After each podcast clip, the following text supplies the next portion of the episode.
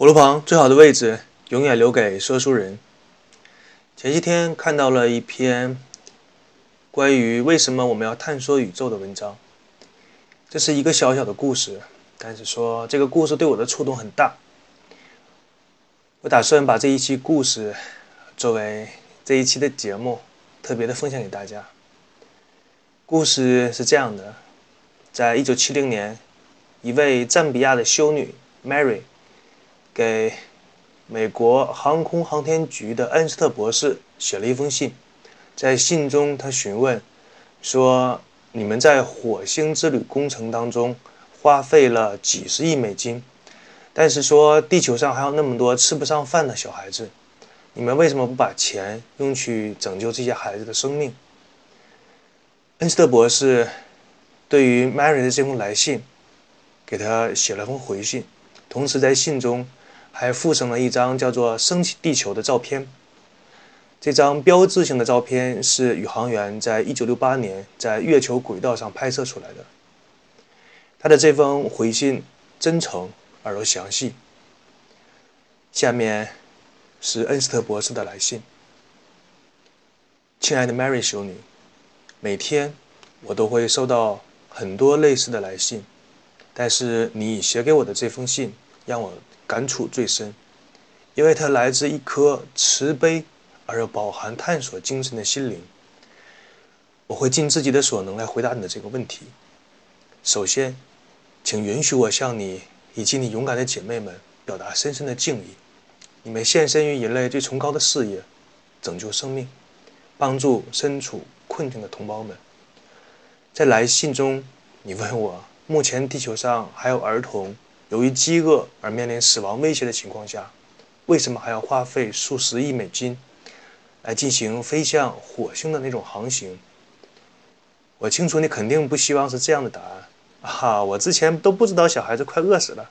好吧？从现在开始，暂停所有的太空项目，直到孩子们都吃得上饭再说。但是，事实上，早在人类的技术水平可以畅想火星之旅之前，我就已经对儿童的饥饿问题有所了解，而且跟我很多朋友的看法一样。我认为，任何时候我们都应该开始通往月球、火星乃至于行星的伟大探险。从长远来看，相对于那些要么只有年复一年的争论和辩论、那些争吵，要么连妥协之后也迟迟无法落实的各种援助计划，对于这些来说，我甚至觉得探索太空的工程给予那些。帮助人类面前所面临的那种种种的危机，会有很大的帮助。在详细说明我们的太空项目如何帮助解决地面上的危机之前，我想先给你讲一个简短的故事。这个故事来自于真实的事件。那是在四百年前，德国某个小镇的一位伯爵，他是个心地善良的人，他将自己的收入一大部分捐给了镇子上的穷人。这个做法十分令人钦佩，因为在中世纪那个时候穷人很多，而且那时经常爆发席卷全球性的瘟疫。一天，伯爵碰到了一个奇怪的人。他家中有一个工作台和一个小小的实验室，他白天卖力工作，每天晚上的几个小时时间专心进行研究。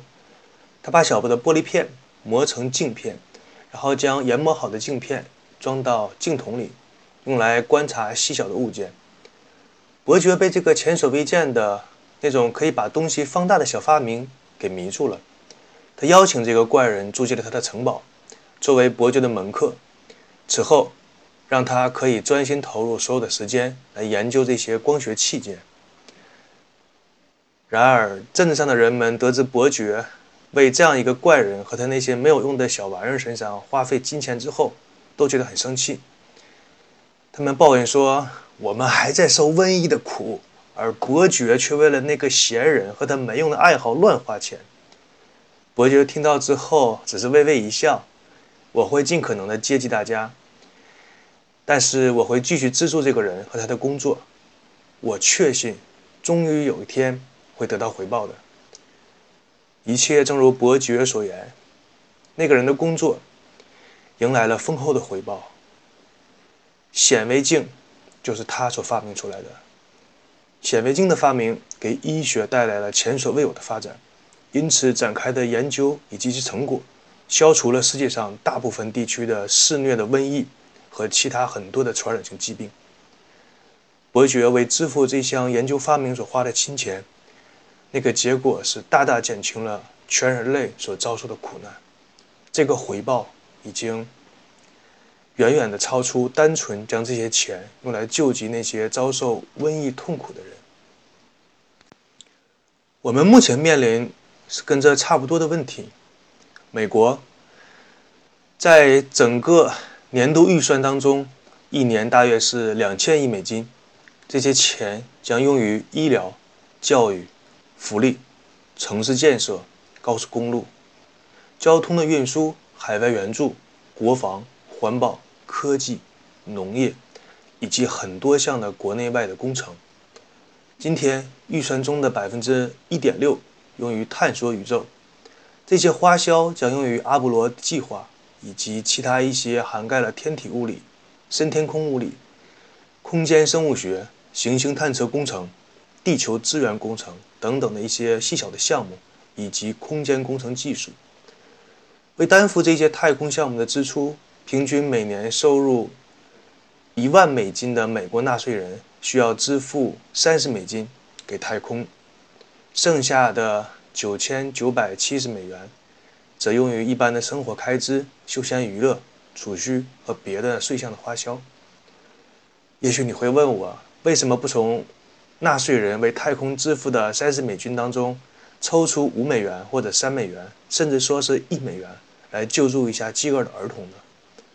为了回答这个问题，我需要先简单解释一下我们国家的经济是如何运转的。其他国家也是差不多的情势。政府有几个部门，比如说内政部、司法部、卫生部、公众福利部、教育部、运输部。国防部和几个机构，比如说国家科学基金会、航天航空局等等等这样的组织组成。这些部门和机构啊，会根据自己的职能制定相应的年度预算，并严格的执行，以应对国务委员的监督，同时还要应付来自于预算部门的和总统对于其经济效应的压力。当资金最后由国会拨出来之后，将严格用于经预算批准的计划内的项目当中。显然，NASA 的预算所包含的项目都是和航天航空有关的，未经国会批准的预算项目是不会得到资金支持的，也就是说没有钱，自然也不会被瞌税，除非有其他部门的预算涵盖了这个项目，借此花掉没有分配给太空项目的资金。由这段简短的说明，我相信你可以看出。想要援助饥饿的儿童，或在美国已有对外的援助项目增加援助的金额，需要有很多的部门提出预算，然后批准、监督等一系列繁琐的项目才可以。如果你问我是否同意政府实行这样的政策来援助儿童，我个人的建，我个人的意见是绝对的赞同，完全不介意每年多拿出一点点的税款来帮助饥饿儿童。无论他们是哪一个国家的，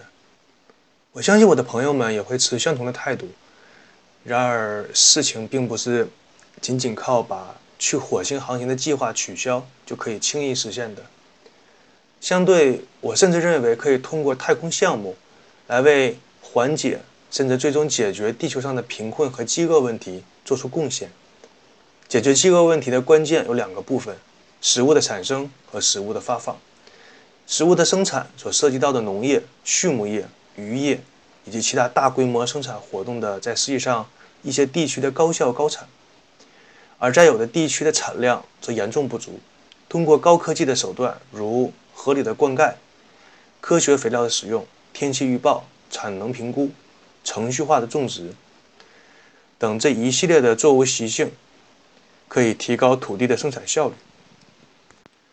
而人造卫星。这无疑是改进这些问题的有力的工具。在远离地面的运行轨道上，卫星能够很短的时间扫描大片的陆地，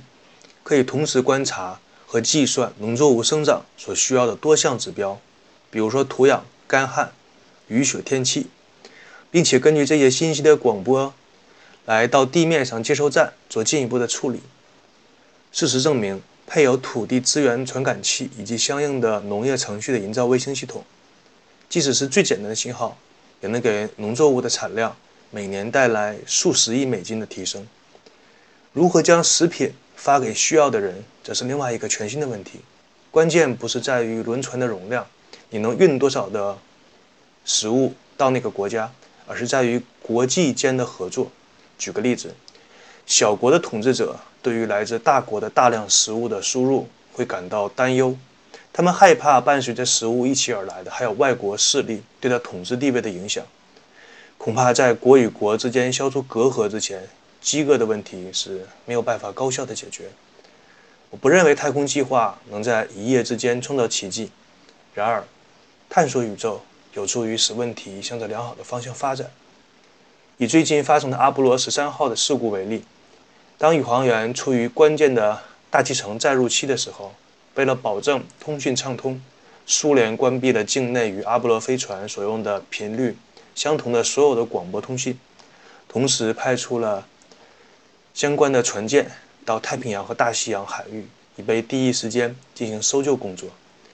如果宇航员的救生舱降落到俄方的舰船附近，俄方人员会像对待从太空返回的本国宇航员一样对待他们进行救助。同样，俄方的宇航飞船遇到了类似的情况，美国也一定不会毫不犹豫地提供帮助。通过卫星进行监测与分析来提高食品的产量。以及通过改善国际关系提高食品发放的效率，这是通过太空项目提高人类生活质量的两个方面。下面我想介绍一下它的另外两个作用：促进科学技术的发展和提高一代人的科学素养。登月工程需要历史上前所未有的高度的设备以及高精度的可靠性。面对如此严格的要求，我们要寻找新型的材料、新的方法。开发出更好的工程系统，用更可靠的制作流程，让仪器的工作寿命更长久，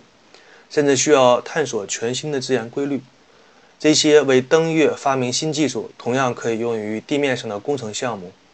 每年大概有一千项从太空项目当中发展出来的新技术被用于我们日常生活当中。这些技术打造出更好的厨房用具和农场设备，更好的缝纫机和收音机。更好的轮船和飞机，更精确的天气预报和风暴干预警，更好的通信设施，更好的医疗设备，乃至更好的日常小工具。你可能会问，为什么要先设计出宇航员的登月舱，而不是先为那些心脏病患者造出来远程的身体监控的设备呢？答案其实很简单，解决工程问题的时候，重要的技术突破。往往不是按部就班、一步一步得到的，而是能够激发出强大的创新精神，能够燃起想象力和有坚定行动力，才能够整合所有的资源来完成这个挑战的目标。太空旅行无疑是一项充满挑战的事业。通往火星的航行不能直接提供食物解决饥荒的问题，但是它所带来大量新的技术和新的方法，可以用在这个项目之外。这将产生几倍原始花费的那种收益。要是希望人类生活过得越来越好，除了需要新的技术，我们还需要基础科学有不的有不断的新的发展。这其中包括物理学和化学、生物学、遗传学，尤其是医学，用来照看人类的健康，应对饥饿、疾病、食物、水的污染以及环境污染等问题。我们需要更多的年轻人来投入到这样的一个科学事业中来。我们需要给予那些投身于研究事业的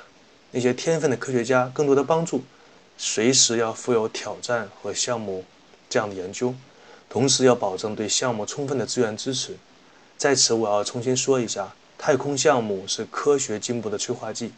它为学术研究工作提供了一个实践的机会。包括对月球和其他行星的研究、物理学、天文学、生物学、医学等的科学，有了这样一个项目，科学界将源源不断的出现令人激动不已的那种研究的课题，人类也可以窥见宇宙无比瑰丽的景象。为了它，新技术、新方法都会不断的涌现，而这些新的东西都会将再次造福地面上的人。由美国政府控制并提供资金的所有活动当中，太空项目是比较引起人非议的，尽管它只占全部预算的百分之一点六，不到。全民生产总值的千分之三。作为新技术的驱动和催化剂，太空项目开展了多种的技术性的一个研究，它的地位不同于其他的活动。从某种意义上来说，太空项目对社会的影响，它的地位相当于三十年前的战争活动。如果国家和国家之间不再比拼轰炸机和远程导弹，取而代之的是比拼谁的月球飞船性能高。那将避免多少战争的苦难？聪颖的胜利者将满怀希望，失败的人也不用品尝那些痛苦，也不会再埋下仇恨的种子，不会带来复仇的战争。尽管我们开展的太空项目研究的东西离地球遥远，已经将人类的视野延伸到月亮、太阳，甚至是星球，直到呢我们看不到的遥远的星辰，但天文学家对地球的关注超过。以上所有的天外的那些东西，太空项目带来的不仅仅是那些新技术所提供的生活质量的提升。随着对宇宙的研究深入，我们对地球、对生命、对人类自身的感激之情将越来越深。太空探索可以说会让地球变得更美好。我随信一块寄出了一张照片，这是一九六八年圣诞节那天阿波罗八号在环月球轨道上拍摄地球的景象。太空项目所能带来的各种结果当中，这张照片也许是其中最为可贵的一个。它开拓了我们人类的视野，让我们如此直观地感受到地球是广袤无垠宇宙当中如此美丽而又珍贵的一个小岛，同时让我们认识到地球可能是我们唯一的家园。离开地球之后，就是荒谬、荒漠、冷漠的外太空。无论在此之前，人们对地球是多么的不了解，对生态破坏、平衡这些严重的后果认识是多么的不充分，在看到这张照片之后，面对人类目前所面临的种种严峻的形势，比如环境污染、饥饿、贫穷、过度城市化、粮食问题、水资源、人口问题，号召大家正视这些严重问题的呼声越来越多，人们突然。表示出对自身问题的关注，不能说和目前正在进行的这些初期太空探索项目，以及它所带来的对我们人类自身的家园的全新视角是没有关系的。太空探索不仅仅给人类提供一面审视自己的镜子，它还能给我们带来全新的技术、全新的挑战和进取精神，以及面对严峻现实问题依然那种自信乐观、一个好的心态。我相信，人类从宇宙当中学到的，充分印证了一位哲言的那句名言：“我忧心忡忡地看待未来，但仍然满怀希望。”向您和您的孩子，致以我最真诚的敬意。您最真挚的恩斯特·史杜林格。这封信可以说是一位科学家。解释了一下人类为什么要探索太空，同时我们也以科学家的那种视角来看待地球上的一些问题，拿出来与大家分享这个故事，希望大家能够喜欢。我是主播游戏的影子，我们下一期节目再见，谢谢大家的收听。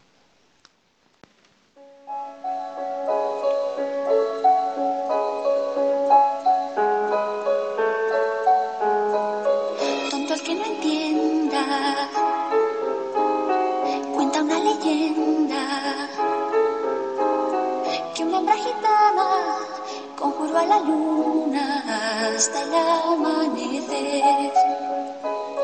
Llorando pedía al llegar el día desposar un calé.